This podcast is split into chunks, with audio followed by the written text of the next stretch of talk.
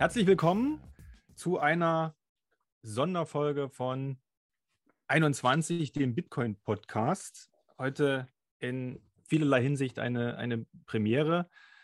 Einmal für mich, da es mein erster Podcast ist, den ich mitmache. Mein Name ist Markus und bin vielleicht den einen oder anderen bekannt, schon in der Community. Bin Jurist und beschäftige mich mit ja, den ganzen Fragen um Bitcoin und das Recht. Und wie gesagt, heute das erste Mal ein Podcast, auch das erste Mal bei 21 und äh, da schon mal vielen Dank für die Möglichkeit. Und ich möchte heute über das Thema Bitcoin und Freiheitsrechte sprechen. Das mache ich nicht allein, sondern da habe ich mir einen Gast eingeladen, den Janis Lennartz aus Berlin. Und Hintergrund unseres Gesprächs heute ist ein Text, den er veröffentlicht hat. Das war Ende April, am 27.04. auf verfassungsblog.de mit dem Titel Wie Geld oder Gold, der Beginn der europäischen Blockchain-Regulierung vernachlässigt Unionsgrundrechte. Und ähm, diesen Titel, äh, diesen Text habe ich ähm, auch geteilt in der 21-Community. Daraufhin kam der Vorschlag vom Markus, und dass wir doch darüber sprechen sollen. Und das mache ich natürlich gern, weil der Text sich äh, insbesondere auch mit Bitcoin beschäftigt und den so ein wenig in den Fokus nimmt und insbesondere mal die Fragen beleuchtet, welche Grundrechte sind denn mit Bitcoin, mit der Nutzung von Bitcoin verbunden? Und darüber möchte ich gerne mit Janis sprechen. Hallo Janis. Markus, grüß dich. Schön, dass du da bist und dass du auch zugesagt hast und so spontan. Das war ja alles so ein bisschen Überrumpelung nahezu, aber ähm, umso besser, dass es jetzt auch so zeitnah klappt. Und vielleicht stelle ich dich ganz kurz vor, du korrigierst mich, wenn ich irgendetwas Falsches sage. Ich habe natürlich ein wenig recherchiert. Ähm, du bist Jurist, Du hast in, in Jena, wo ich auch studiert habe, äh, in ah. Siena und in Göttingen und in Oxford die Studentenbank gedrückt, sozusagen. Hast eine Doktorarbeit geschrieben zum Thema Dogmatik als Methode. Genau. Richtig? Ja, die vergriffen ist. Ja, weil da. Aber nachgedruckt gerade. wird nachgedruckt, ja, wie bei ja. Bitcoin. Also hast du da schon dafür Sorge getragen, dass es da nicht unendlich viele davon gibt. Und sogar eine Leseempfehlung bekam von Deutschlands ja, größter, bekanntester, weit verbreitetster juristischen Fachzeitschrift. Ähm, was natürlich sehr schön ist. Und bei dem Titel, da leuchteten mir auch die Augen, weil ich natürlich diese rechtstheoretischen Überlegungen, dogmatischen Spielchen sehr mag, also sehr gern auch mich im Elfenbeinturm aufhalte und damit Glasmurmeln spiele. Ähm, und du arbeitest am Lehrstuhl von Christoph Möllers. Das ist ein Verfassungsrechtler in Deutschland, ein Rechtsphilosoph, der äh, Rang und Namen hat und der sich insbesondere auch mit der Frage beschäftigt, was ist Recht? Und vielleicht kannst du den Hörern kurz erzählen, was, was macht man so als wissenschaftlicher Mitarbeiter am Lehrstuhl? Was ist so dein Tagesablauf? Ähm, ja, man arbeitet für, ich arbeite konkret für Christoph Möllers und was ich zu tun habe, hängt zum einen so ein bisschen daran, was er mir äh, zu tun gibt. Ähm, und daneben ähm, muss ich selbst ähm, unterrichten hier an der Humboldt-Universität und ähm, so ein, zwei Vorlesungen oder Seminare im Semester ähm, und gehe eigener Forschung nach, was normalerweise oder meistens Verfassungsrecht ist ähm, und da eher Staatsorganisationsrecht, also die Fragen, wie sich Bundeskanzler zum Parlament verhält oder solche Sachen.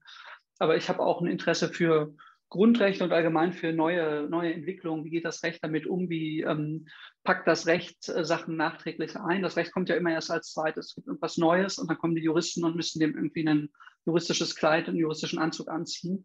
Und ähm, das ist praktisch interessant, ist theoretisch interessant und ist natürlich insbesondere bei sowas wie Bitcoin spannend. Genau. Super. Da fällt mir ein, wir haben ein wesentliches Element vergessen, nämlich die aktuelle Blockzeit. Ui, ui. Da muss ich mal ganz kurz unterbrechen und schauen, wie es da steht. Und das ist die 736189. Und sorry dafür, der Markus hat mich extra darauf hingewiesen. Aber haben wir das nachgeholt? Und ja, das ist also sehr spannend, was du erzählt hast. Und ähm, wenn man deinen Text liest, den, man, den wir dann auch mal in die Shownotes packen, dass die Hörer den auch nochmal nachlesen können, Dort gehst du ja auf die aktuellen Entwicklungen, insbesondere auf EU-Ebene ein.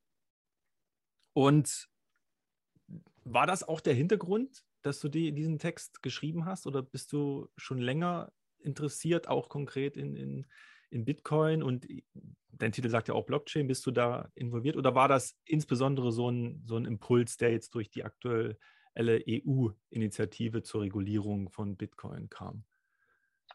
Dass ich mich juristisch, ähm, wann ich das erste Mal mit Bitcoin zu tun hatte oder so, das weiß ich ja, gar nicht erinnere ich mich jetzt gar nicht mehr konkret dran, dass ich juristisch sozusagen mich angefangen habe, dafür zu interessieren ähm, und ähm, auch was dazu geschrieben habe. Das war eigentlich erst im letzten Jahr.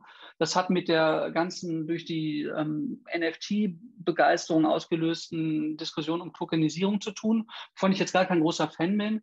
Aber ähm, das ist etwas, was natürlich eine Vielzahl von juristischen Problemen auslöst, viel mehr noch als Bitcoin, weil der Bitcoin ja auf eine gewisse Art und Weise sich selbst genug ist, äh, während ähm, Tokenisierung immer bedeutet, man stellt Behauptungen auf über Zustände in der echten Welt. Hier dieses Wertpapier gehört mir, weil es auf einer bestimmten Blockchain gespeichert ist. Dieses Kunstwerk gehört mir, weil es irgendwo gespeichert ist. Und das potenziert die juristischen äh, Probleme. Deshalb bin ich sozusagen von hinten heran ähm, gekommen zu dem Thema und ähm, habe dann in dem Zusammenhang die sich anbahnende Regulierung mitbekommen, auch jenseits dieses Tokenisierungsthemas, ähm, was auch sozusagen Bitcoin jetzt betrifft, diese beiden Sachen, die, über die ich den Artikel geschrieben habe. Und insofern ist das so eine, eine Frucht daraus. Ich bin darüber darauf aufmerksam geworden und war dann selbst relativ überrascht, ähm, wie wenig Aufmerksamkeit das Thema findet und wie wenig ähm, es grundrechtlich jedenfalls ähm, behandelt wird. Genau, also wir Juristen sagen ja dann immer so, so weit ersichtlich, ja, um alles einzuschränken. ähm, ähm, gibt es wirklich kaum, ist einer, dein Text, glaube ich, so einer mit der ersten, der mal diese äh, Diskussion aufmacht. Und es ist leider nur ein ganz kurzer Text, muss man sagen. Ähm, also die, die, die Arbeit daran fängt sicherlich erst an. Und natürlich, wenn du Wissenschaftler bist und wissenschaftlich tätig, dann muss ich natürlich auch die Frage stellen, damit wir hier wirklich die Neutralität gewährleisten können. Hast du denn selbst auch Bitcoin oder hast du Satoshis? ähm, das ist ja schon eine deprimierende Frage, nur mit den Satoshis anzufangen. Aber ähm, ich kenne sozusagen die, die, fühle mich den Grundsätzen der Szene insoweit jedenfalls verpflichtet, als dass ich, glaube ich, darauf keine genaue ähm, Antwort gebe. Genau, okay, auch du warst möglicherweise mal rudern irgendwo mit einem Boot unterwegs. Genau, also ich habe ja auch keine, von daher können wir, denke ich, ganz neutral die Sache angehen. Und ähm, lass uns mal auf deinen Text schauen. Und da beginnst du ja auch mit so einem etwas, ähm, so einer einführenden Diskussion ähm, und, und, erläuterst so die technischen und ökonomischen Hintergründe von Bitcoin. Ich denke mal, unsere Hörerschaft, die hat da gewisse äh, Kenntnisse und weiß, wie das funktioniert.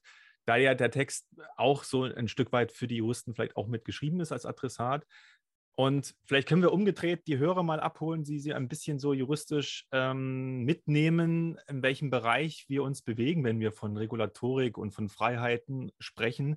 Und da ist ein schöner ähm, Passus letztlich in deinem, in deinem Text, wo du halt sagst, dass ähm, Regulierung ähm, den grundrechtlichen Rahmen beachten muss, also auch sei es von EU-Ebene oder, oder primär von EU-Ebene und diese insbesondere verhältnismäßig sein muss. Ähm, vielleicht kannst du die Hörer kurz einführen in so eine Art Mikrovorlesung. Du hast ja auch gesagt, du lehrst.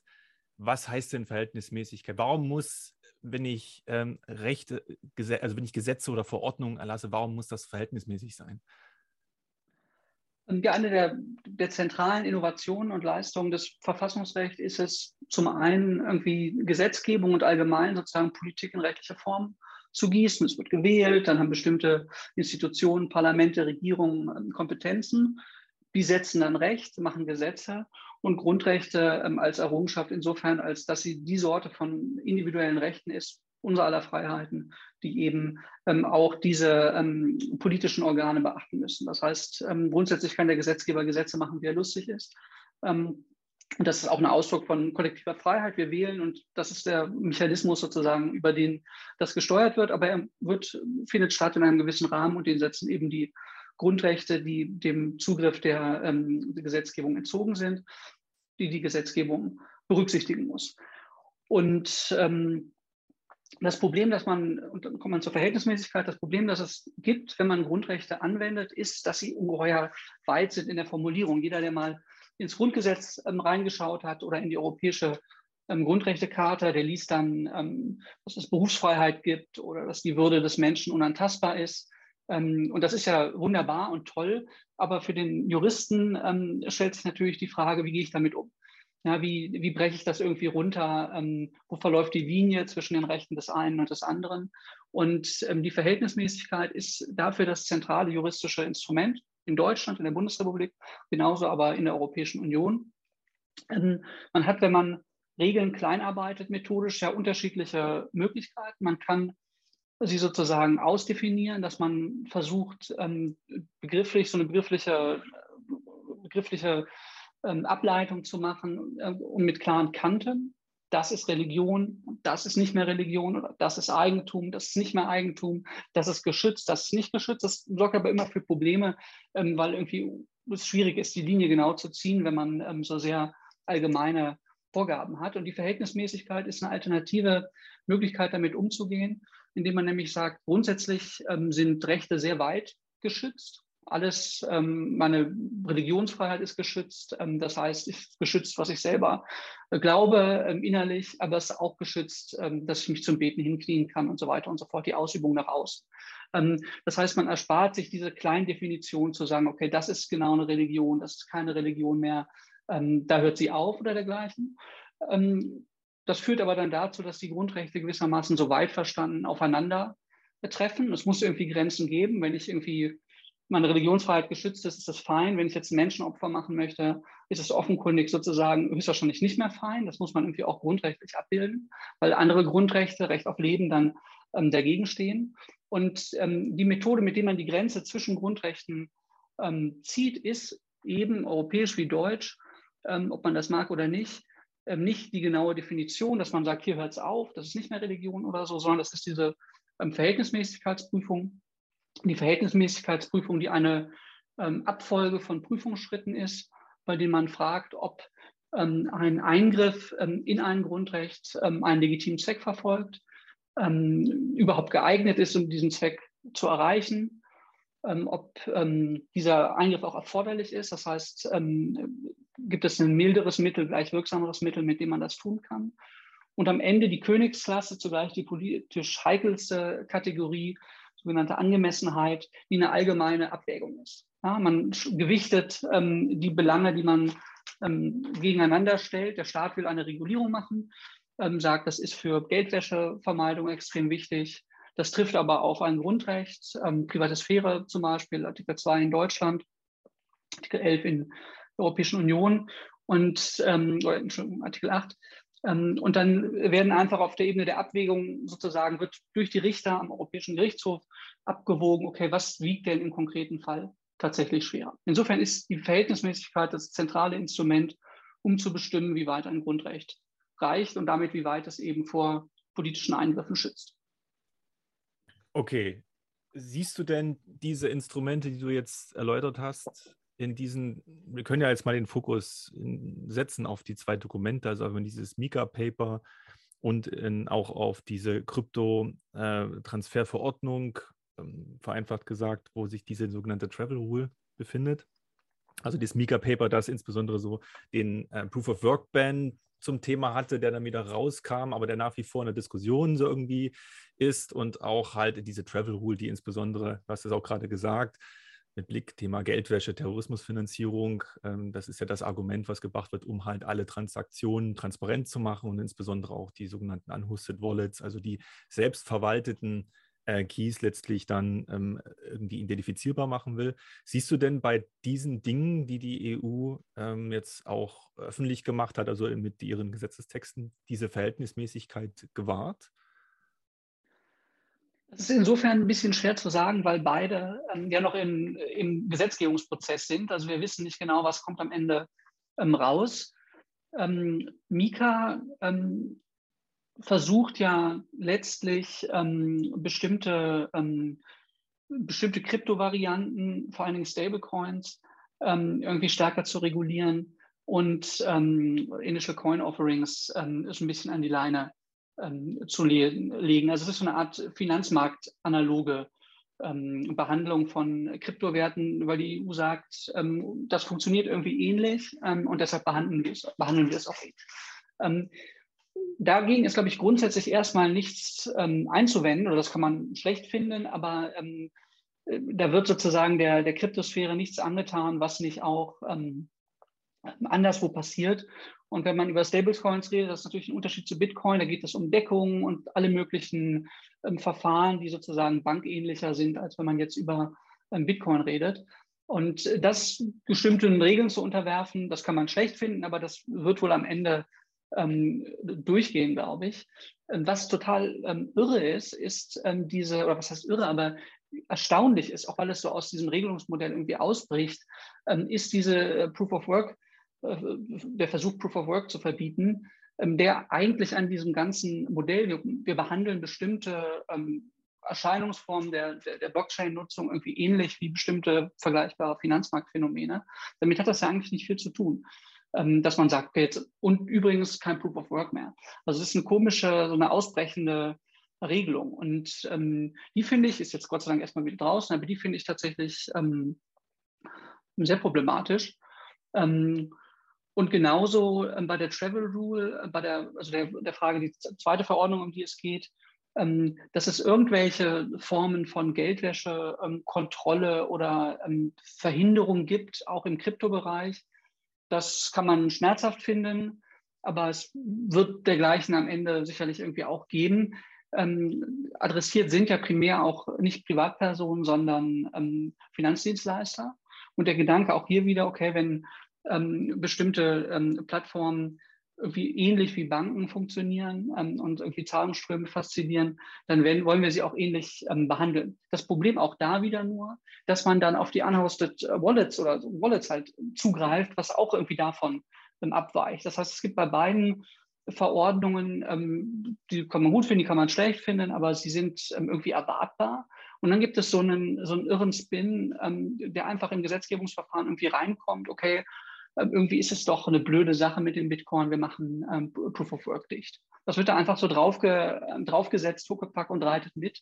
Und genauso ist es ja das eine, irgendwie Coinbase zu regulieren, wie eine Bank, ähm, oder das andere, ähm, das auf eine Art und Weise zu tun, dass ähm, in die Wallet-Nutzung äh, von, von Einzelpersonen auf diese Art und Weise eingreift. Also es ist ein irrer Überschuss, der irgendwie auch zeigt, dass es keine richtige Öffentlichkeit für diese Themen gibt, weil normalerweise ja immer die Erwartung da ist, es gibt irgendwie Gesetzgebung und dann wird das diskutiert. Und ähm, wenn irgendwie Mist passiert, dann gibt es Aufmerksamkeit und von den Rängen äh, buhen die Leute runter. Und ähm, bei diesem Thema irgendwie Blockchain-Regulierung in der Europäischen Union ähm, scheint es das irgendwie nicht hinreichend zu geben, auch wenn natürlich bei Twitter und sonst viele Leute engagiert sind. Aber dass solche Sachen reinkommen, die so radikal sind, das finde ich ähm, unheimlich finde ich auch politisch unheimlich verwunderlich.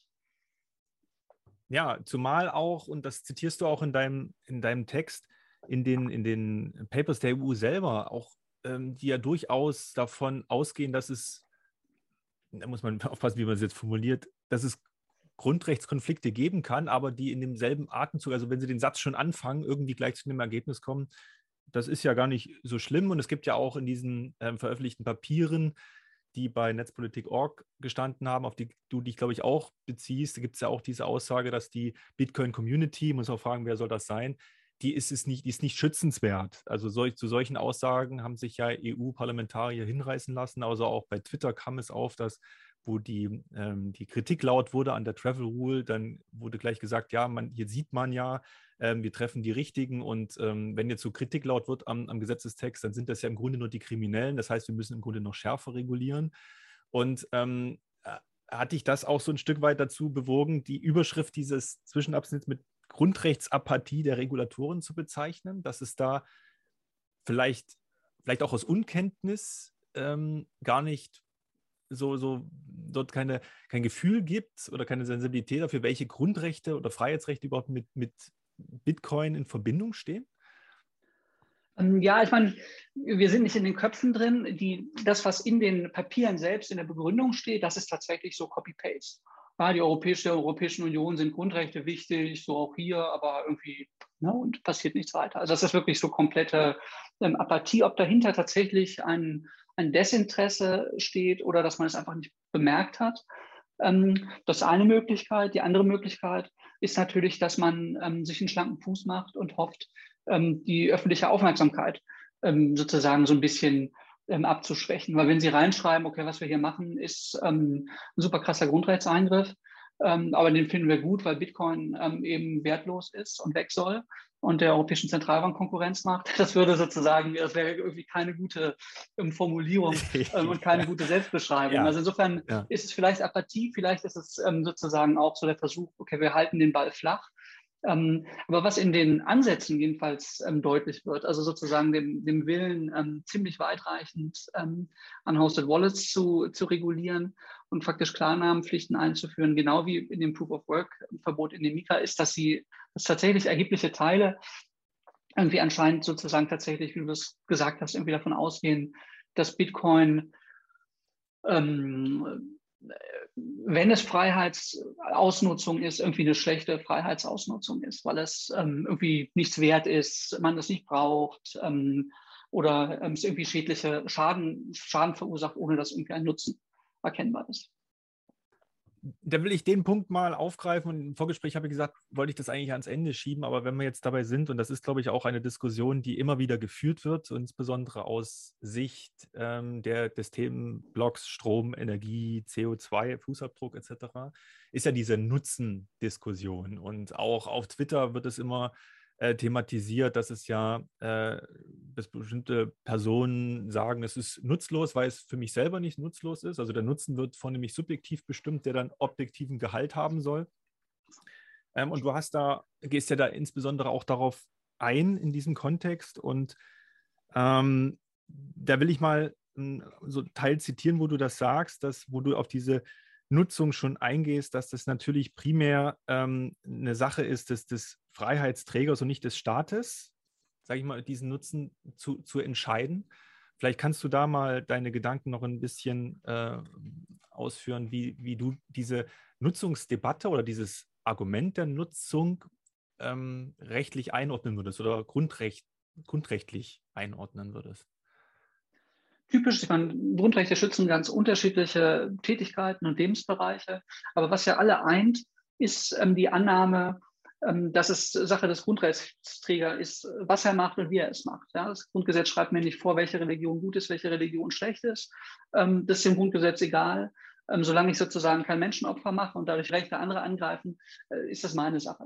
Das heißt, Grundrechte bedeuten eigentlich immer ähm, ein Absehen von einem äh, von einer Beurteilung bestimmter Freiheitsausübungen als ähm, das nützlich, macht das oder das ist ähm, schlecht, lass es bleiben, sondern man sagt, okay, bestimmte Tätigkeiten sind ähm, kostbar für die Selbstverwirklichung, haben auch gesellschaftlichen ähm, Vorzug sicherlich, die Meinungsfreiheit, die sozusagen für die Demokratie auch wichtig ist, ähm, aber die haben vor allen Dingen einen Wert an sich und mit diesem Wert an sich ist verbunden, dass die Leute ihn eben selbst gestalten und selbst definieren. Das heißt, es ist nicht Sache des Staates, zu sagen, das ist eine gute Grundrechtsausübung, das lohnt sich, das steigert das Bruttoinlandsprodukt oder das ist irgendwie Verschwendung oder Spinnerei, sondern es bedeutet eigentlich immer, das ist den Grundrechten schon eingeschrieben, dass man die Entscheidung darüber, ähm, was das Gute, was Gute ist sozusagen, ähm, was in diesem Gehäuse Grundrecht stattfindet, dass man die den Leuten selbst überlässt. Und das gilt natürlich auch für Bitcoin. Also ob ich ähm, Bitcoin gut finde, ich kann Bitcoin sagen, es ist ja Unfug, sondergleichen,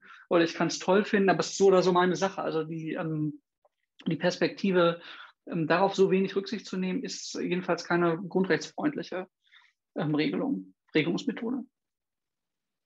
Und diese ähm, gäbe es, weil das natürlich auch aus, aus Bitcoin-Sicht gebracht wird, könnte man in die Waagschale auch mitwerfen, dass es halt trans, also grenzüberschreitend gesehen ist natürlich auch ein, ein Bitcoin manchen Menschen oder auch vielen Menschen die Möglichkeit gibt, ähm, eine gewisse finanzielle Freiheit zu erlangen, ja, gerade so mit Blick auf die, auf vielleicht äh, Unrechtsstaaten oder man hat es jetzt auch gesehen bei autokratisch geführten äh, Regierungen, dass natürlich dort ähm, es auch oder aktuell mit Stichwort Ukraine gab es ja auch die Möglichkeiten, dann bestimmte Werte zu retten, dass sozusagen dieser Worst-Case-Effekt, für den Bitcoin prädestiniert ist, insbesondere wenn es um die finanzielle Freiheit geht, ist das etwas, was man in die Diskussion mit einbringen kann? Oder würdest du sagen, also so eine objektive, so, dann doch wieder so eine objektive Sicht dabei? Oder ähm, wie du es jetzt formuliert hast, ist es primär immer rein dann doch subjektiv zu bestimmen, der, der, der Nutzen, also in der Form, dass es halt überhaupt keine Nutzendebatte geben kann. Also könnte man jetzt beispielsweise bei einer deutschen Regulatorik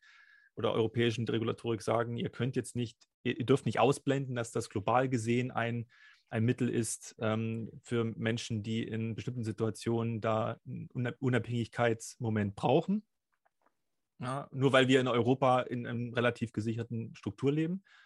Oder wäre das kein Argument so in der Diskussion? Ähm, um zurückzukommen auf das, was wir am Anfang hatten, die unterschiedlichen Regelungstechniken, weil Grundrechte eben durch diesen Grundsatz der Verhältnismäßigkeit abgegrenzt werden voneinander. Sind solche Argumente tatsächlich wichtig? Weil, was ich gesagt habe, muss insofern eingeschränkt werden. Natürlich ähm, sozusagen wird irgendwo die Grenze zwischen der Freiheit des einen und der Freiheit des anderen gezogen und ist dadurch nicht komplett Sache des Grundrechtsträgers Trägers selbst, der natürlich immer sagt, ja, dass meine Grund, Grundrechte decken alles, was ich, was ich halt gerade machen möchte. Ähm, wenn man das mal in der Verhältnismäßigkeitsprüfung durchspielt, ähm, dafür kommt es gar nicht so sehr darauf an, um welches Grundrecht es geht, ob es um Eigentum geht, um Datenschutz, um Berufsfreiheit. Ähm, wenn man da eingreifen möchte, unter Rückgriff auf ähm, zum Beispiel zu Klimaschutz oder um Geldwäsche ähm, zu verhindern, dann muss man eine Verhältnismäßigkeitsprüfung anstellen, in der man sagen würde, ist Geldwäschebekämpfung oder ist Klimaschutz ein legitimes Anliegen? Würde man sagen, ja klar, ist, ist ein legitimes Anliegen. Ähm, da müsste man fragen, ist ähm, ein, mal angenommen Proof-of-Work-Verbot geeignet, Klimaschutz voranzutreiben? Naja, Leute können anderswo meinen, aber vielleicht würde dann hier in Deutschland oder Europa nicht mehr gemeint werden. Insofern bringt es vielleicht ein bisschen was. Ist auch kein Problem. Ähm, dann muss es gefragt werden, ob es ein milderes Mittel gibt, ähm, um Klimaschutzziele zu erreichen. Gibt es ein milderes Mittel als Proof of Work zu verbieten? Vielleicht, vielleicht auch nicht. Ähm, höchstwahrscheinlich äh, sorgt es sozusagen dafür, dass weniger Emissionen stattfinden, ähm, sodass man relativ weit kommt und die Musik spielt dann bei der, beim letzten Schritt in der Abwägung bei der Frage, okay, ähm, ist so ein Eingriff, so ein Proof-of-Work-Verbot sozusagen, die, die, Vorteile, die dafür sprechen, der Klimaschutz, wiegt der so schwer, dass die Belange der Grundrechtsträger ähm, gar keine Rolle spielen sollen oder eben eine geringere Rolle spielen sollen. Und dann würde das, was du ähm, ähm, eben gesagt hast, ähm, eine ganz erhebliche ähm, juristische Rolle spielen, nämlich etwa zu sagen, ähm, seht her, es mag sein, dass es äh, zu Energieverbrauch führt, aber es bedeutet eben auch ähm, ein erhebliches ökonomisches Empowerment für, für Menschen. Ich meine, es gibt, ich weiß, es gibt dieses Narrativ sozusagen, dass in instabilen Ländern im globalen Süden des äh, Bitcoin besonders interessant ist, aber es geht natürlich auch bei uns im Übrigen. Ja, wenn ich sozusagen mich vor Inflation schützen möchte und ähm, ähm, sozusagen dann in die Fänge der Finanzbranche gerate, die mir dann Dachfonds verkauft gegen irgendwelche Gebühren. Auch dagegen ähm, ist ähm, sowas wie Bitcoin ja vielleicht ein Schutzmechanismus. Also das, das heißt, die, die ganzen politischen Argumente, die man durchspielen kann, was ist gut daran, warum ist das gut, die spielen dann irgendwo in dieser Verhältnismäßigkeitsprüfung am Ende auch eine juristische Rolle, weil man sagen kann oder sagen muss, okay, vielleicht gibt es ich sage nicht, dass das der Fall ist, aber wenn man es mal annimmt, gibt es sozusagen Nachteile der Bitcoin-Nutzung für das Klima. Ähm, aber andererseits ähm, sozusagen hilft Bitcoin dabei, individuelle Freiheit zu schützen in finanzieller Hinsicht. Und das wiegt vielleicht schwerer. Ja, also insofern ähm, sind die Argumente, die politisch nützlich sind, Argumente, die am Ende auch in dieser juristischen Prüfung eine Rolle spielen. Okay, Jetzt haben wir das schon an vielen Punkten angesprochen. Also ähm, ja, die Juristen die haben ja immer dieses Bild von Justitia vor, vor Augen, die selber nichts sieht, weil ihre Augen verbunden sind und die hält ja diese Waage in der Hand. Und das ist halt dieser Abwägungsprozess. Ähm, wenn wir mal so auf die Waagschale schauen, ähm, mit Blick auf Bitcoin, und du hast auch so ein paar Punkte ja schon angesprochen, auch in deinem Text kommt es vor. Welche äh, Grundrechte oder Grundfreiheiten siehst denn du dort adressiert? Ich glaube, da gibt es auch würde ich sagen, hast du die erste Veröffentlichung, die ich auch so gesehen habe dazu. Ähm, relativ wenig, also bis gar nichts, ja, soweit ersichtlich. Aber was siehst denn du so an, an Grundrechten, wenn man mal zu, aufzählen könnte, die da, ähm, die im Rahmen der Nutzung, man muss ja dann auch natürlich schauen, in welchem Kontext, aber ähm, die dir so in den Sinn gekommen sind? Ähm, also möglich sind oder vorneweg vielleicht zur Grundlage. Es geht um europäische Grundrechte, die in der Europäischen Grundrechtecharta stehen, weil es jetzt um Rechtsakte der Europäischen Union geht. Wäre es ein deutsches Gesetz, würde im Zweifel, die, würden die Grundrechte des Grundgesetzes greifen. Deshalb europäischer Grundrechtsschutz, was dort in Betracht kommen kann, ähm, beispielsweise personenbezogene Daten, Artikel 8. Datenschutz ist ja eigentlich ein europäisches ähm, Lieblingsthema. Die Datenschutzgrundverordnung ähm, hat ja so mancher sicherlich schon mal gehört. Das ist eigentlich ein Thema, mit dem sich die Europäische Union politisch ähm, gerne profiliert. Ähm, und das aber hier irgendwie dann anscheinend keine so große Rolle ähm, spielt im Nutzenkalkül der Kommission. Die Informationsfreiheit kann eine Rolle spielen, Artikel 11. Ähm, die Berufsfreiheit oder unternehmerische Freiheit, wenn ich meine, Artikel 15, 16. Auch das wird grundsätzlich ähm, geschützt sein. Ähm, Artikel 17 Eigentum, geistiges Eigentum. Das ist ein bisschen komplexer. Insofern, weil es immer voraussetzt, ähm, dass ähm, es Eigentum überhaupt gibt an Bitcoin, ähm, was von Land zu Land verschieden ist. Ich weiß nicht, ob wir darüber noch, oder ich kann erstmal die Aufzählung beenden. Was auch noch eine Rolle spielen kann, sicherlich ist Gleichbehandlung. Artikel 20 das heißt, der Staat muss oder die Europäische Union muss äh, gleiche Sachverhalte grundsätzlich äh, gleich behandeln oder braucht einen guten Grund, wenn sie das nicht tut. Ähm, und da ist natürlich dann schwierig zu finden, okay, womit ist Bitcoin zu vergleichen? Mit Bargeld, mit ähm, Wertpapieren, mit ähm, Buchgeld, was auch immer. Aber äh, dort steckt ja auch irgendwie reichlich Möglichkeiten drin, eigentlich zu sagen, okay, Leute, ihr wollt es regulieren. Das finde ich vielleicht nicht gut, aber das könnt ihr. Ähm, aber dann reguliert doch bitte nicht stärker, als ihr ähm, das Umgehen mit Bargeld reguliert oder als ihr das Umgehen mit Buchgeld, mit Banküberweisungen reguliert. Weil wo bitte ist der Grund dafür? Genau, das ist auch so, so ein Punkt, dieses Thema Gleichbehandlung. Aber ähm, ich will mal diesen, diesen Punkt Eigentum herausgreifen. Das freilich auch so ein bisschen aus äh, vor dem Hintergrund, dass ich darüber auch nachdenke. Und ähm, es gibt auch schon ein paar Arbeiten zu, dem, zu der Frage, ja, Eigentum an Bitcoin oder Eigentum an Kryptowerten ähm, auch so ein paar Dissertationen in Deutschland zu dem Thema. Und das finde ich ist, ist ein ganz spannendes, weil hier äh, in der Tat, muss man vielleicht auch für die, für die Hörer sagen, ja, vornehmlich aus deutscher Sicht, aber vielleicht auch in einer anderen Perspektive aus europäischer Sicht, äh, irgendwie so äh, alte Vorstellungen, Eigentumsvorstellungen vielleicht mit so einem neuen System kollidieren. Und vielleicht kann ich einfach mal auch so die Ideen, die ich mir da, die mir so durch den Kopf gehen, einfach mal in den Raum werfen, vielleicht was du dazu sagst oder was so deine Auffassung cool. dazu ist. Ähm, weil es gibt ja, wenn man wenn es genauer nimmt, oder du schreibst es ja auch, ne? also das Thema Sachbegriff, Eigentum ist immer irgendwie an, an einen körperlichen Gegenstand gebunden. Das ist so die originäre Vorstellung, die ist vielleicht auch rechtshistorisch geprägt, sehr stark. Und ähm, der Eigentumsbegriff, insbesondere auch in Deutschland, kommt immer so an die Grenzen. Also es fing an mit dem Thema Software. Hat sich ja auch ähm, seit Jahren äh, gibt es ja so eine Debatte, die geführt wird, kann man denn überhaupt an elektronischen Daten Eigentum haben? Also ich, jetzt nicht Dateneigentum, mal äh, so Software-thematisch. Und ähm, vor dem Hintergrund ähm, ist natürlich die Frage, ja, ist es eine Sacheigenschaft? Da kommt man natürlich schnell dazu, dass Bitcoin ja keine Sacheigenschaft hat. Aber was ich immer so mir die Frage stelle, ähm, nun weiß ich nicht, wie, wie, tief du da drin steckst, aber als ich so Stück für Stück in den Kaninchenbau reingeklettert bin, kommst du, kam ich zumindest an dieser Stelle, wo ich dann feststellen musste, ja, eigentlich gibt es ja gar keine Bitcoin. Also Bitcoin gibt es ja gar nicht. Den, den, Gegenstand, diesen Coin, den immer alle so sehen oder der abgebildet wird, so als um immer das darzustellen, auch in den Medien, die Münze, der Coin, ja, der Token, was auch immer, der existiert ja nicht, sondern was ja eigentlich nur existiert, ist ja wie so eine Art Kassenbuch, wo Einträge sich befinden, äh, die über etwas sprechen, was es insofern ja nicht gibt. Und ähm, sodass wir vielleicht da schon mal anders drüber nachdenken müssten. Oder ist das vielleicht eine zu technische Perspektive für das Recht? Oder, oder könnte man dann dennoch von, von dem Bitcoin sprechen? Wie, wie siehst du das? Wo wäre der Ansatzpunkt? Also Dissertationen gehen natürlich hin und wieder darauf ein. Ähm, aber so richtig Farbe bekennen, weil eigentlich geht, tauschen wir, wenn man ja so bildlich spricht, ja irgendwie nur Kassenzettel irgendwie aus. Ja, an dem könnte man natürlich irgendwie Eigentum haben, jetzt, aber eigentlich ja nicht Bitcoin als solches. Weiß ich nicht, ob du diese, äh, dass es Bitcoin nicht gibt, ja, gibt es ja, schon ich, gehört hast. Ich, davon. Ja, ich meine, das, das ist ja ein Problem, dass das Bitcoin teilt mit allen digitalen Gütern oder mit, mit dem Umgehen mit Code, weil die Frage ist, okay, was, was ist das erstmal? Also erstmal ist es nicht, ähm, ist es auf einem Datenträger irgendwo gespeichert, aber wir können es davon abstrahieren ähm, und, und, kopieren und ähm, die meisten Sachen jedenfalls.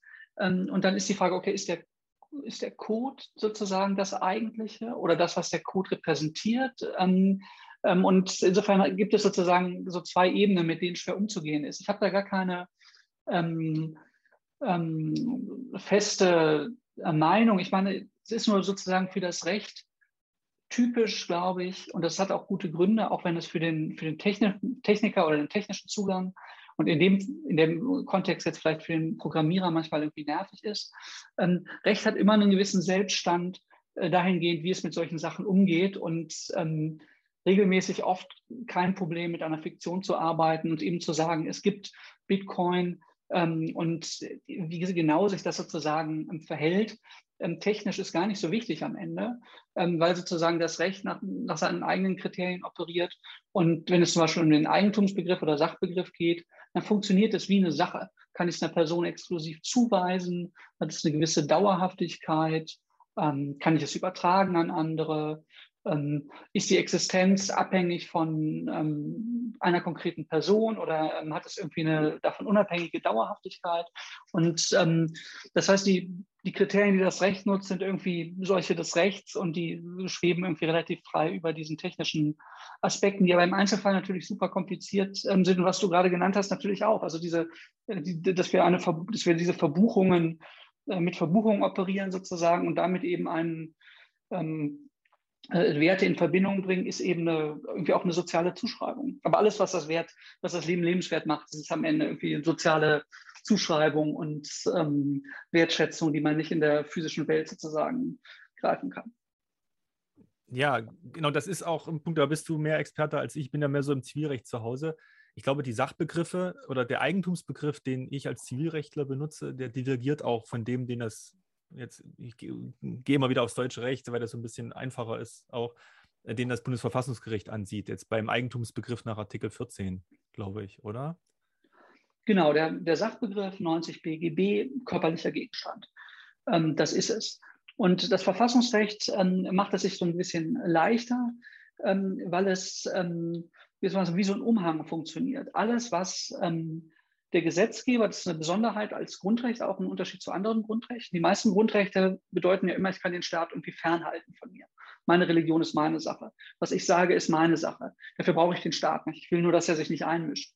Und mit Eigentum ist es anders, weil es einerseits geschützt ist, aber andererseits immer irgendwie eine staatliche Ausformung braucht, ähm, damit es irgendwie ähm, eine Zuordnung gibt. So etwas wie 90 BGB, der sagt, okay, es gibt Eigentum an Sachen und die kann man irgendwie übertragen. Und mit Grundstücken verhält es sich, verhält es sich irgendwie anders. Und die Verfassung geht damit um, dass sie sozusagen all das, was der Gesetzgeber als Eigentum ausgestaltet, ähm, auch verfassungsrechtlich schützt und zum Teil auch gegen Veränderungen durch den Gesetzgeber schützt. Das heißt, ähm, die Verfassung schützt ähm, irgendwie vermögenswerte Güter oder Rechte, die irgendwie durch Eigenleistung ähm, erarbeitet wurden. Und das sind, ist das Sacheigentum, das ist das Grundeigentum, wenn man bewegliche von unbeweglichen Sachen trennt. Das ist aber auch mit leichten Differenzierungen das ganze geistige Eigentum. Ähm, also Beispiele sind Patentrecht, Urheberrecht, ähm, Markenrecht, also Rechte, die auch keine physische Präsenz haben, aber wo wir, wo die Rechtsordnung sagt, okay,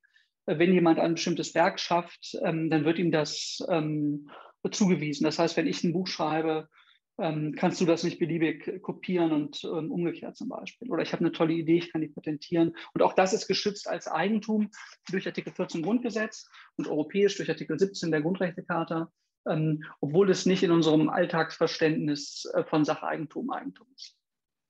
Okay.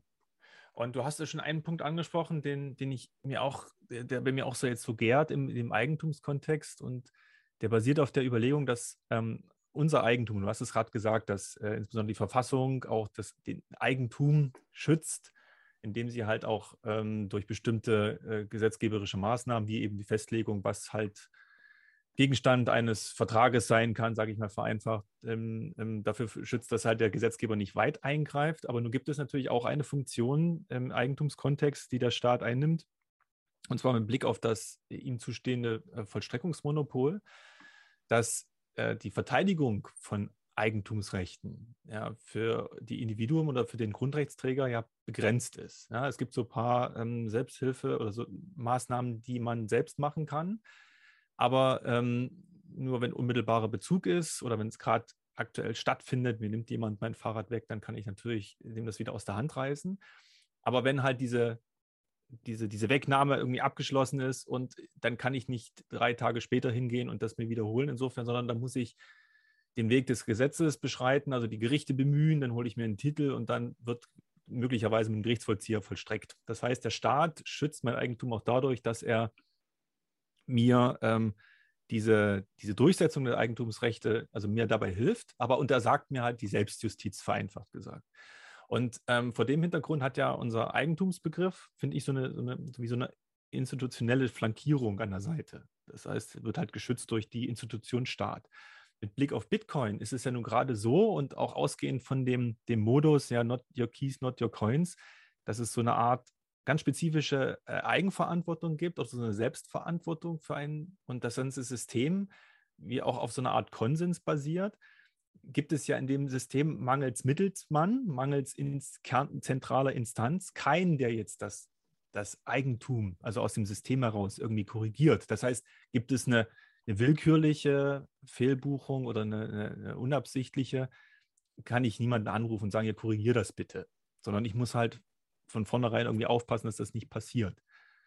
Ähm, Wäre das nicht vielleicht auch sogar eine andere Form von Eigentum, wo ich mal drüber nachdenke? Ähm, weil, wenn man konsequent das zu Ende denkt oder konsequent ist als Bitcoiner, musste man ja sagen, okay, ich möchte eine, ein staatenfreies Geld oder staatsfreies Geld oder Transaktionssystem. Dann kann ich ja auf der anderen Seite nicht den Staat rufen, wenn mir irgendwie meine Keys mal geklaut werden, vereinfacht gesagt, sondern muss ich halt dafür Sorge treffen, dass das auch eine Implikation ist bei der Diskussion, ob an Bitcoin-Eigentum bestehen kann? Ja, es ist jedenfalls eine, eine, Technik, die doch irgendwie sich, die einerseits so gut, finde ich, passt zum Eigentumsbegriff, ähm, insofern als dass wir das erste Mal digital, wir haben Knappheit, wir haben ähm, durch das, was du gerade beschrieben hast, durch die Kontrolle über den Schlüssel sozusagen, das ist irgendwie was anderes sozusagen, wenn ich Schlüsselpaare habe, als wenn ich irgendwie bei AWS, bei Amazon sozusagen in, in der Cloud irgendwie, irgendwie Daten speichere und dann drückt der Jeff Bezos dann einen Knopf und dann sind die Daten halt weg, so futsch. Ähm, das, die haben irgendwie eine flüchtigere, eine flüchtigere Existenz als, ähm, als Blockchain-basierte Güter und insbesondere als, als Bitcoin. Das heißt, einerseits passt der, der Eigentumsbegriff oder der Begriff des Gutes, das ist irgendwie etwas, was, was da ist. Ähm, der passt eigentlich ganz gut, glaube ich, aber es ist äh, gerade darum vielleicht, genau wie du sagst, irgendwie etwas, was schlecht in der, in der staatlichen ähm, Ordnung abzubilden ist und sich sozusagen staatlicher Regulierung, aber jedenfalls Durchsetzung doch irgendwie entzieht, ähm, weil ähm, es eben sozusagen der, der Staat irgendwie auch relativ, ähm, außer er greift zu extremen Mitteln, irgendwie relativ ähm, machtlos sozusagen vor dem Protokoll steht. Wobei der, der Umstand, dass man, dass ich ein Recht habe und ähm, ich kann es irgendwie nicht durchsetzen und der Staat ist auch nicht in der Lage, ich kann es nicht mit dem Staat durchzusetzen. Das haben wir natürlich auch in der analogen Welt. Wenn ähm, wir einen Kaffee trinken und ich den Schlüssel klaue, den du auf den Tisch legst und er ist dein Eigentum, dann kannst du zum Amtsgericht gehen und ähm, äh, mich verklagen und dann kriegst du ein Urteil und einen Titel und der Gerichtsvollzieher kommt zu mir und will den Schlüssel haben und ich sage, nö, ähm, kriegst du nicht. Habe ich versteckt und dann, was soll der Gerichtsvollzieher dann machen? Dann kann ich irgendwie in Beugehaft genommen werden oder so, aber du wirst den Schlüssel nie wiederbekommen, den analogen Schlüssel. Ähm, außer ich will ihn halt rausrücken. Und da hilft das ganze, die ganze Rechtsordnung, hilft dir, hilft dir nicht die Bohne sozusagen, sobald ich, solange ich bereit bin, die, die Nachteile in Kauf zu nehmen. Insofern haben wir das auch im, im analogen Bereich, sodass diese Durchsetzung nicht, ähm, nicht funktioniert. Aber äh, bei Blockchain-basierten Gütern ist sie eben besonders schwierig. Ob für den Eigentumsbegriff selbst da, daraus was folgt, das, da müsste ich nochmal drüber nachdenken. Das weiß ich gar nicht genau. Ja, ist vielleicht auch an, an der Stelle ähm, kein Platz, aber ich wollte die Chance auch mal nutzen, wie gesagt, weil ich relativ selten bis gar nicht die Chance habe, auch mal mit Juristen diese Themen zu beschäftigen, die da schon den Zugang haben. Okay, verlassen wir mal das Eigentum. Also das ist jedenfalls ein, ein, wäre eine Grundfreiheit, die tangiert wird von, äh, von einer etwaigen Regulierung. Und äh, dann hast du ja noch das Thema ähm, Datenschutz anges angesprochen. Ähm, und hier ist natürlich das Thema informationelle Selbstbestimmung eines, das adressiert wird. Wie, wie siehst du da das, das, das Gewicht, wenn man jetzt mal vielleicht die zwei dagegen, dagegen hält? Ähm, welches äh, siehst du als gewichtiger an? Nehmen wir mal da die, die Travel Rule als ein entsprechendes äh, Element, die jetzt natürlich eingreift und sagt, okay, jeder, ähm, der bei Coinbase oder einer anderen ähm, ähm Exchange da seine Coins hat und dann überweist er die an eine andere, eine, eine sogenannte Unhosted Wallet. Ja, was auch schon so ein negativer Begriff ist, weil unhosted irgendwie klingt das, da kümmert sich keiner darum. Ähm, aber eigentlich heißt es ja selbstverwaltet im originären Sinn, ähm, dass das dann identifizierbar sein muss. Und das natürlich mit Daten persönlicher Art einhergeht, personenbezogenen Daten. Und die Erfassung natürlich auch einer Rechtfertigung bedarf. Siehst du das gewichtiger als die Eigentumsthematik? Ähm, am Ende höchstwahrscheinlich schon, äh, einfach aufgrund der Art und Weise, wie das ganze System äh, funktioniert, weil das so ungeheuer wichtig oder so viel ausmacht, ähm, sozusagen Schlüssel und Personen ähm, zuordnen zu können. Und ähm, sozusagen das, das heißt nicht, dass man irgendwie sozusagen in totaler äh, Anonymität, ein Recht hat, in totaler Anonymität zu existieren unbedingt, aufgrund von europäischen Grundrechten. Ähm, aber es bedeutet doch schon irgendwie, dass der europäische Gesetzgeber für Deutsche auch, ähm, berücksichtigen müssen bei der Gesetzgebung, was es heißt, wenn Person und Schlüsselpaar ähm, oder Person und Schlüssel ähm, miteinander sozusagen kombiniert werden und wenn es darüber ein, ein Wissen gibt. Also dass das ganze, ähm, das ganze System irgendwie an der Pseudonymisierung ähm, hängt. Und ähm, das ähm, kaputt zu machen oder also sozusagen die Folgen für das Ökosystem sozusagen zu bedenken, das ist sicherlich eine Pflicht, die aus der äh, die aus den europäischen Grundrechten, dem Schutz der personenbezogenen Daten folgt. Das würde ich auf jeden Fall sagen. Ist eine Detailfrage sozusagen, wie weit reicht das? Ähm, vielleicht wird man auch den, ähm, den ersten ähm, Schritt noch ähm, irgendwie, oder vielleicht wird das jedenfalls kommen sozusagen, ja, wie es ja auch geplant ist, dass ähm, wenn ein Kryptodienstleister, sagen wir Coinbase oder auch immer, an eine an angehostetes Wallet eine Überweisung ähm, vornimmt, dass sie das nur dürfen, wenn sie die, die Klarnamen sozusagen des Empfängers ähm, irgendwie liefern, also wenn sie das, das Wallet irgendwie mit einer Person in Verbindung bringen. Aber wir können uns ja auch noch viel weitergehendere Regulierungen denken. Es hindert ja nichts grundsätzlich sozusagen den europäischen Gesetzgeber daran, erstmal, Grundrechte dann hoffentlich doch, zu sagen, okay, ähm, soll doch jeder irgendwie Bitcoin haben, wie er lustig ist. Ähm, das ist Eigentum, akzeptieren wir. Ähm, aber wir wollen, um Geldwäsche zu vermeiden, eben Transparenz haben. Und deshalb muss jede Transaktion sozusagen mit Klarnamen verbunden irgendwie abgebildet werden. Und da, so könnte man sozusagen im ganzen System den Stecker ziehen, ohne ähm, das Eigentum in einem formalen ersten Sinn sozusagen überhaupt anzutasten, weil du kannst ja wunderbar Bitcoin haben. Ähm, aber die Frage am Anfang des Interviews, was man hat und was man nicht hat, ähm, da ist dann sozusagen die, ähm, die Freiheit doch eingeschränkt, wenn sozusagen die EU oder jedermann, wer weiß, sozusagen Namen und Schlüssel in Verbindung bringen kann. Also es ist eine absolute Schlüsselfrage für die, ähm, für die Regulierung und den Umgang mit Bitcoin. Ist am Ende viel wichtiger als die Eigentumsfreiheit, ähm, glaube ich. wie wir eben gesagt haben, in Deutschland fällt Bitcoin ist wahrscheinlich nicht unter, unter Eigentum, weil es keine körperliche Sache ist. In anderen Ländern schon. Aber am Ende macht das gar keinen so großen Unterschied, weil wir uns Bitcoin hin und her überweisen können. Das funktioniert. Ähm, das heißt, wir sind, man ist relativ wenig auf ähm, staatliche Ausgestaltung angewiesen. Wenn der Staat aber an dieser Informationsfront eingreift, dann ist super schnell Schluss mit lustig. Also insofern ist das wahrscheinlich die wichtigste, die wichtigste Schraube sozusagen, um, um Leute, die Bitcoin haben, irgendwie zu malträtieren. Ja, das ist ähm, vielleicht auch noch so eine, so eine, Frage, die sich jetzt da anschließt. Ähm, wenn man mal die, die die, auf die Grenzziehung eingeht oder diese Kollision zwischen den zwei Rechten. Ja, bei uns wird gerade am Dach gearbeitet, drum klopft es jetzt ganz unangenehm. Ähm, gäbe es deiner, deiner Ansicht nach auch so einen Bereich ähm, von anonymer ähm, Finanztransaktion oder finanzieller Privatsphäre, der unantastbar ist oder könnte man auf dem, äh, vor dem Hintergrund von, mit, also mit dem Totschlagargument Terrorismusfinanzierung und Geldwäsche gänzlich immer in jeden Bereich hinein? Oder siehst du da einen Bereich, wo du sagst, also hier geht es hier geht's nicht, nicht weiter? Weil du um, schreibst ja auch in deinem Text so ein Stück weit, dass es so Unterschiede gibt. Ne? Also wenn ich mir Geld aus dem Bankautomaten ziehe, ist die Transaktionskette auf einmal unterbrochen, was ich danach mache.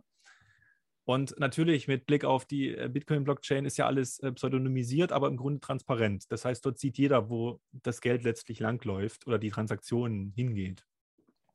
Ähm, genau, ich finde, das ist ein schöner Vergleich, der Bargeldvergleich. Und ich würde schon sagen, dass es natürlich, ein, steht auch in der Karte drin, kein Grundrecht darf so weit beschränkt werden, dass sozusagen der Kernbereich sich verliert, also dass es so ausgehöhlt ist ähm, durch Vorgaben, durch Regulierung, dass nichts mehr übrig ist. Und ähm, eine totale Transparenzpflicht würde sicherlich dieses ähm, sozusagen den, den, den, den Kryptowert allgemeiner gesprochen, das ist die, die Sprache der, der, der Verordnung, ähm, konkret Bitcoin zum, als unser Beispiel, ähm, tatsächlich total aushöhlen. Und da spricht viel dafür, dass das tatsächlich nicht geht. Und das ist insbesondere so, weil wir bei Bargeld ja auch ähm, erhebliche Freiheiten haben. Ich, wenn ich eine bestimmte Summe abhebe, aber eine sehr hohe, mir ist die genaue Höhe entfallen, ähm, dann ist das, muss das gemeldet werden, aber unsere alltäglichen Geschäfte damit ähm, laufen vollkommen unreguliert ab und sichern natürlich auch ein Stück ähm, finanzielle Freiheit. Bargeld bedeutet, ich bin nicht auf die Bank angewiesen, Bargeld bedeutet aber auch, mir schaut niemand bei zu. Und äh, weil jetzt nicht jeder Bürger Terrorist ist, ähm, ist das auch ähm, fein so. Und es gibt irgendwie wenig Grund, ähm, Bitcoin grundsätzlich, äh, grundsätzlich anders ähm, zu behandeln.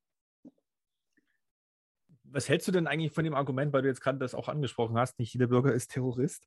dass das ja letztlich, äh, das auch, das kam im, im, insbesondere im Zuge der Travel Rule auch auf die Argumentation, ähm, dass gesagt wurde, ja, wer sich an die Regeln hält, der hat ja hier gar nichts zu befürchten. Ist das ein Argument, was der, was der Regulator äh, benutzen kann, um seine, diese Transparenz zu fordern? Mit so viel, mit so viel Gottvertrauen oder Staatsvertrauen braucht man natürlich gar keine Grundrechte mehr, ähm, weil äh, sozusagen, wenn ich mich wohl verhalte, mir wird schon nichts passieren wird. Aber das ist ja so ein Diktaturargument. Also ich meine, ähm, wenn das wäre, dann, ähm, äh, dann bräuchte man gar keine Grundrechte. Grundrechte gehen ja immer davon aus, was ja auch stimmt, was auch vielleicht gar nicht so schrecklich ist. Aber gegen Grundrechte wird eben auch verstoßen. Es passieren politische Fehler. In der langen Frist wird das alles demokratisch ähm, hoffentlich ähm, korrigiert. Aber auf dem Weg dazwischen oder auf dem Weg dahin helfen halt Grundrechte sozusagen den, den Kernbereich persönlicher Freiheit zu schützen und zu sagen, ähm, mach alles richtig, da musst du dir keine Sorgen machen. Ähm, klar, das funktioniert in China, aber ähm, oder funktioniert nicht in China, aber das könnte man dort sagen, aber es ist ein unwürdiges ähm, Argument eigentlich. Okay, also ähm, alles auch gar nicht so einfach. So, ähm, ich hoffe, die, die Hörer konnten uns ein Stück weit folgen. Ähm, vielleicht auch mit Blick auf die Uhr, ähm, dass wir so langsam mal auf die, auf die Zielgerade einbiegen bei unserem Gespräch, obwohl ich noch viele Fragen hätte und aber wir noch viele Sachen auch äh, diskutieren können.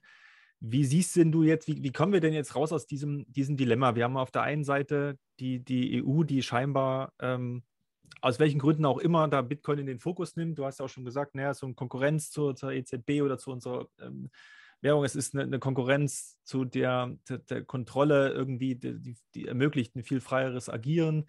Irgendwie ähm, auf der anderen Seite fehlt bewusst oder unbewusst diese, diese Sensibilität für die Grundrechte.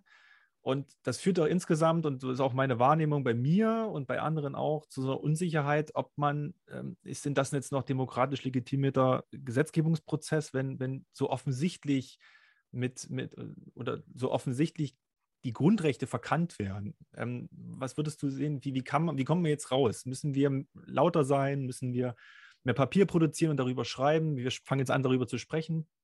Oder ist das nur so eine, vielleicht aus deiner Erfahrung heraus, so eine so ein gängiges, so ein Prozess, der jetzt stattfindet und nachher kommt das schon wieder in die Bahn oder müssen wir uns dagegen wehren, müssen wir zum EuGH laufen und ähm, dann gegen die Verordnung vorgehen oder aufs Bundesverfassungsgericht? Was ist so deine Idee, wie wir jetzt weitermachen können in dem Kontext? Ich meine, dass es mehr Regulation gibt, ähm, das ist, glaube ich, nicht vermeidbar. Das ist einfach eine Erfolgsfolge. Alles, was ähm, sozusagen irgendwie größer wird, ähm, wird irgendwann verrechtlicht. Also man kann die Juristen, auch wenn es irgendwie online stattfindet und die, das sozusagen Policing von Plattformen zeigt das im Moment ganz gut, anderes Thema, ähm, dass man dem Recht irgendwie nicht entkommt, wenn man eine bestimmte ähm, Bedeutung gewinnt. Damit muss man leben. Aber man muss natürlich irgendwie darauf hinarbeiten, dass das Recht gut gemacht wird. Und ich glaube, da ist, wie du sagst, tatsächlich wichtig, dass man irgendwie Öffentlichkeit schafft ähm, und dass man ähm, sozusagen Argumente unterbringt.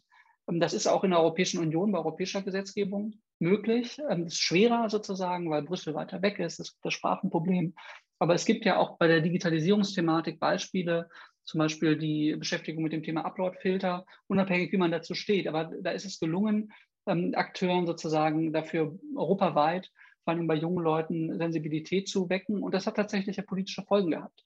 Ähm, und genau dasselbe ist grundsätzlich auch bei Kryptothemen denkbar, wenn man in der Lage ist, ähm, seine eigenen Themen irgendwie gut unterzubringen und ähm, sozusagen einfach so im, im, Wettbewerb die Ideen sich durchzusetzen. Und ich glaube, da ist ähm, ich bin gar kein Fachmann für oder Experte, aber ist es, wäre es natürlich sicherlich hilfreich, sozusagen ein bisschen, ähm, ja, so möglichst viel zu vermitteln und zu erklären und das Ganze irgendwie halbwegs einfach ähm, greifbar zu machen.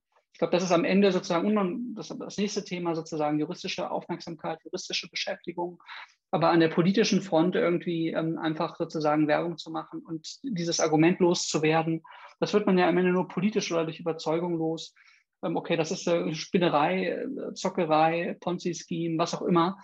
Ähm, also sozusagen über die, über die ganze Thematik aufzuklären. Da kommt man irgendwie nicht, kommt man am Ende irgendwie nicht drum herum. Okay. Ja, also das klingt ein Stück weit äh, ein bisschen optimistisch. Ich bin ja immer so pessimistisch bei den ganzen Sachen, weil ich denke, die sind, alle Messen sind schon gesungen. Es ist immer schwierig, dass Personen so ihren Standpunkt verlassen. Also da bin ich wahrscheinlich auch zu sehr von der Twitter-Community geprägt, dass da nie gelungen ist, dass sich da einer mal irgendwie sagt, Mensch, das war jetzt so äh, valide dein Argument, ich komme mal zu dir auf deine Seite. Aber ähm, ich glaube, wir sind erst am Anfang und ein bisschen was ist ja auch passiert. Aber ich glaube, ähm, wir müssen mehr vermitteln und vielleicht auch mehr sensibilisieren, welche Funktionen Recht hat, welche Funktionen Freiheiten hab, haben und ähm, wie die beiden in, in, Einklang zu bringen sind, dass das jeder irgendwie äh, seinen, ja, so seinen Bereich hat und alle Interessen berücksichtigt werden. Das ist ja wichtig, wichtig jenseits von Bitcoin. Ja, also insofern ist, leistet man da der Freiheit allgemeinen Dienst, wenn man das beim Bitcoin-Thema auch betont und klar macht. Okay, Janis, ich danke dir ganz herzlich für das Gespräch und ähm, ja, hoffe, dass du weiter so in dem, in dem Thema drin bist und noch ein paar von deinen angeteaserten Thesen oder Überlegungen vielleicht nochmal ausformulierst und ähm, dass wir vielleicht ja irgendwie in, in dem zusammen, zusammenarbeiten, weil es gibt, wie gesagt, wenig Juristen, die sich mit, mit diesen Freiheitsrechten ähm, in diesem Kontext auseinandersetzen. Und ähm, also nochmal vielen Dank für deinen Text und für deine Zeit, dass du ähm, dir die genommen hast, um, dass wir uns ein wenig unterhalten konnten über das Thema. Und ja, dann würde ich mal sagen, bis demnächst. Vielleicht äh, sieht und hört man sich ja. wieder. Und Sehr gerne und ja, ich, ich, danke. Ich danke für die Gelegenheit und mir geht es ja ganz genauso mit dem Thema und ähm, hat Spaß gemacht. Genau. Vielen Dank und viele Grüße nach Berlin. Ciao. Tschüss.